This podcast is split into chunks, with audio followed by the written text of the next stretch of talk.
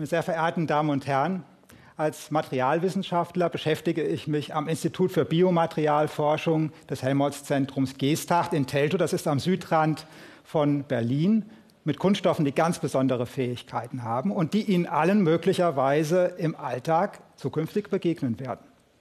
Lassen Sie uns gemeinsam einen Blick in die Zukunft nehmen. Die mittlere Lebenserwartung steigt, die Weltbevölkerung nimmt zu. Dadurch ergeben sich Herausforderungen nicht nur an eine moderne Medizin, sondern auch an einen sorgsamen Umgang mit natürlichen Ressourcen und mit der Umwelt. Und da sollen ausgerechnet Kunststoffe, Polymere einen Beitrag leisten. Der Begriff des Polymers ist dieser Tage negativ besetzt. Wir verbinden Polymere mit Müllbergen, Mikroplastik, das sich überall wiederfindet. Kunststoffe können also ziemlich stabil sein. Ist das immer schlecht, auch im Sinne der Nachhaltigkeit? Ich bin mal in unserer Küche auf die Suche gegangen und habe nach Kunststoffteilen gesucht. Und dabei habe ich beispielsweise diese Schale gefunden. Die stammt noch von meiner Großmutter. Die ist über 40 Jahre alt und die wird sicherlich auch noch in den nächsten Jahren ihren Dienst erweisen und die ist sogar spülmaschinenfest. Der einzige Grund, warum ich möglicherweise diese Schale irgendwann nicht mehr haben möchte, ist, weil mir vielleicht das Design nicht mehr gefällt. Und was man dann eigentlich bräuchte, wäre ein Auflösen dieser Schale durch einen äußeren Impuls, beispielsweise indem ich einen Biokatalysator in wässriger Umgebung dazugebe und dann wird dieses Polymer aufgelöst und es entstehen Fragmente, die unschädlich sind. Darüber hinaus habe ich diesen Mixer gefunden, der ist noch älter. In dem sind Kunststoffteile, die werden mechanisch beansprucht. Und wenn man die genauer untersucht, dann habe ich da oder dort einen Riss gefunden. Das muss nicht sein. Mittlerweile haben wir Kunststoffe, die können sich selbst heilen, die haben dynamische Bindungen, die öffnen und schließen. Und somit kann dynamisch ein Riss geschlossen werden. Reparaturkits, die wir in Materialien einbauen, die wir nicht nur in unserem Labor untersuchen, sondern die weltweit an verschiedensten Stellen untersucht werden. Und damit kann man dann Materialien realisieren, wie in diesem Auto. Wenn dieses Auto mal eine Beule erhält, dann geht man mit dem Föhn drüber, die ursprüngliche Form stellt sich wieder zurück, denn diese Karosserie hat ein Formgedächtnis, da komme ich später noch drauf zurück. Das liegt noch in der Zukunft was Sie schon in Ihrem Haushalt finden, sind kompostierbare Mülltüten. Die halten im Schrank, so lange bis wir sie brauchen. Sie sind auch noch mechanisch stabil, wenn wir den Müll einfüllen. Aber dann, wenn sie auf den Kompost kommen, in Kontakt mit Wasser geraten, dann können Bindungen in diesen Kunststoffen gespalten werden und die lösen sich auf. Leider nicht immer so schnell, wie wir uns das vorstellen würden. Wenn also solche Materialien weiterentwickelt werden sollen, welche Zeiträume spielen da eine Rolle? Wie lange müssen wir untersuchen? Müssen wir Jahrzehnte warten, um den nächsten Schritt zu gehen? Und genau dafür haben wir eine Methode an unserem Institut entwickelt. Wir untersuchen Polymere in ultradünnen Schichten. Makromoleküle, das sind die langkettigen Moleküle, aus denen die Polymere aufgebaut sind, die schwimmen auf der Wasseroberfläche. Und die können wir mit Barrieren zusammenschieben. Und zwar so, dass sie sich nicht auftürmen, sondern dass sie schön nebeneinander liegen. Nun kann das Wasser diese Moleküle attackieren. Es entstehen Fragmente, die Fragmente lösen sich auf, wir halten Platz in der Oberfläche, also schieben wir die Barrieren weiter zusammen. Das heißt, mit der Abnahme der Oberfläche über die Zeit können wir den Abbau verfolgen. Und die Form dieser Kurven, die erklärt uns, ob die Makromoleküle von den Enden her angeknabbert werden, ob die zufällig gespalten werden und wir können auch ganz spannende Effekte sehen, nämlich die kürzeren Ketten, die haben dann eine höhere Beweglichkeit, die können sich super organisieren, die sind dann so dicht gepackt, dann kommt das Wasser gar nicht mehr an die Bindungen ran, die gespalten werden sollen. Und dann können wir genau das erklären, was wir an den Bioplastiken der 1980er Jahre gesehen haben, den Polyhydroxybutyraten, bakteriell hergestellt, super, aber wenn die abbauten, dann rochen die nicht nur nach Buttersäure, Buttersäure, da kann der eine oder andere sich vielleicht noch an den Schabernack aus der Schule erinnern, sondern die waren auch spröde und haben viel, viel langsamer abgebaut, als wir dachten. Heute haben wir neue Generationen solcher Materialien, die sind flexibel und hier haben wir gerade in unserem Labor zeigen können, dass diese Materialien mit Hilfe von Biokatalysatoren, das sind Moleküle, also Enzyme, die in der Natur vorkommen und die dann die Abbauprozesse beschleunigen, diese Materialien vollständig auflösen können.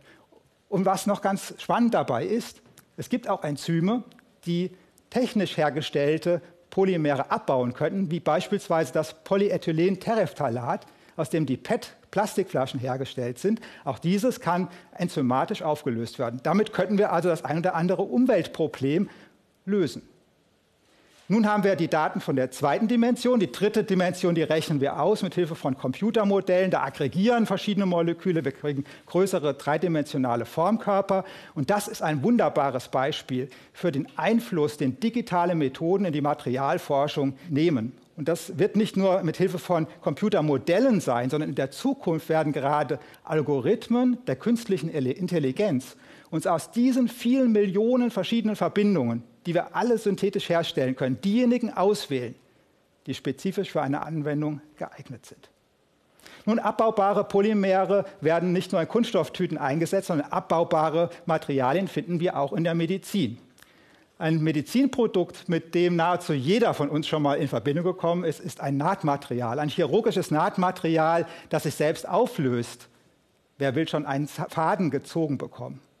Und obwohl solche Materialien seit Jahrzehnten im klinischen Einsatz sind, wird die überwiegende Mehrheit der Nahtmaterialien heute immer noch als nicht abbaubares Nahtmaterial eingesetzt.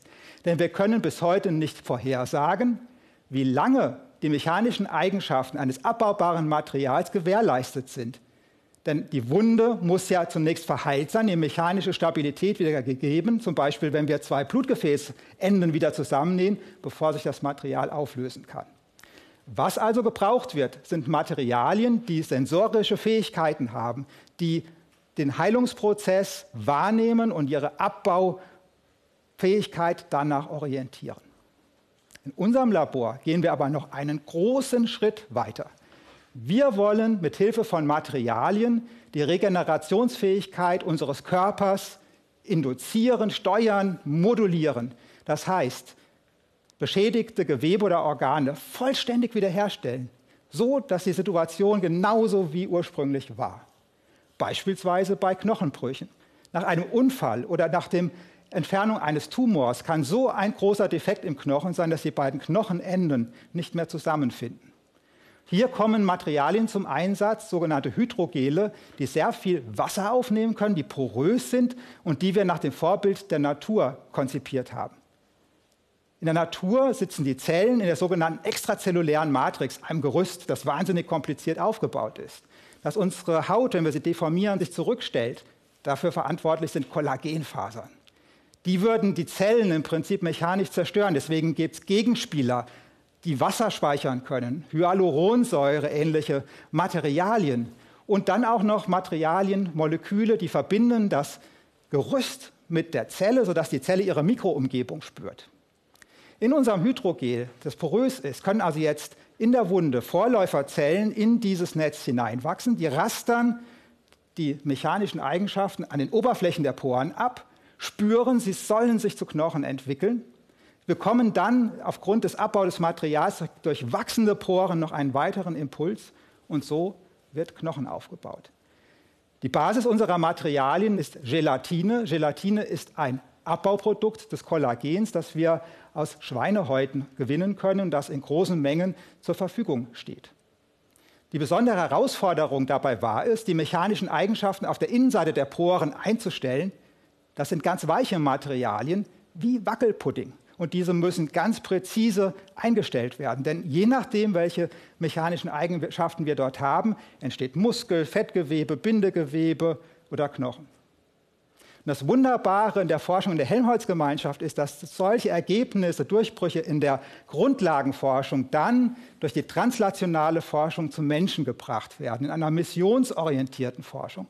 Und im nächsten Jahr werden wir nun eine klinische Studie beginnen zur Erstanwendung dieses Materials beim Menschen, nicht beim Knochen, sondern bei einem anderen Gewebe. Die Medizin hat ja überhaupt tolle Fortschritte. Ein Thema, das mich wahnsinnig fasziniert, ist die Knopflochchirurgie oder äh, minimalinvasive Chirurgie. Hier wird an kleinen Schnitten mit Mikroinstrumenten gearbeitet. Und ganze chirurgische Eingriffe können innerhalb kurzer Zeit durchgeführt werden. Ein Patient bleibt nur kurze Zeit im Krankenhaus, ist schnell wieder einsatzfähig und das Ganze ist auch noch kostengünstig. Wunderbar. Aber wie bringt man jetzt ein sperriges, großes Implantat durch eine kleine Öffnung in den Körper? Und da hilft uns der Formgedächtniseffekt. Das heißt, dieser Schaum kann komprimiert werden, in der komprimierten Form, der temporären Form stabilisiert werden. Diese komprimierte Form wird in den Körper eingeführt. Das Material heizt auf auf Körpertemperatur, entfaltet sich, Zellen wachsen ein, das Material baut ab. Wir haben eine regenerative Medizin realisiert. Genauso kann man Röhren durch komplexe Blutgefäße und zum Herzen hin führen. Also eine ganze Vielfalt verschiedener Materialien. Und solche Formgedächtnismaterialien, die gibt es übrigens schon im Supermarkt. Hitzeschrumpffolien und Hitzeschrumpfschläuche sind Beispiele für Formgedächtnismaterialien. Die schrumpfen zusammen, wenn man aufheizt, aber wenn man abkühlt, passiert nichts mehr.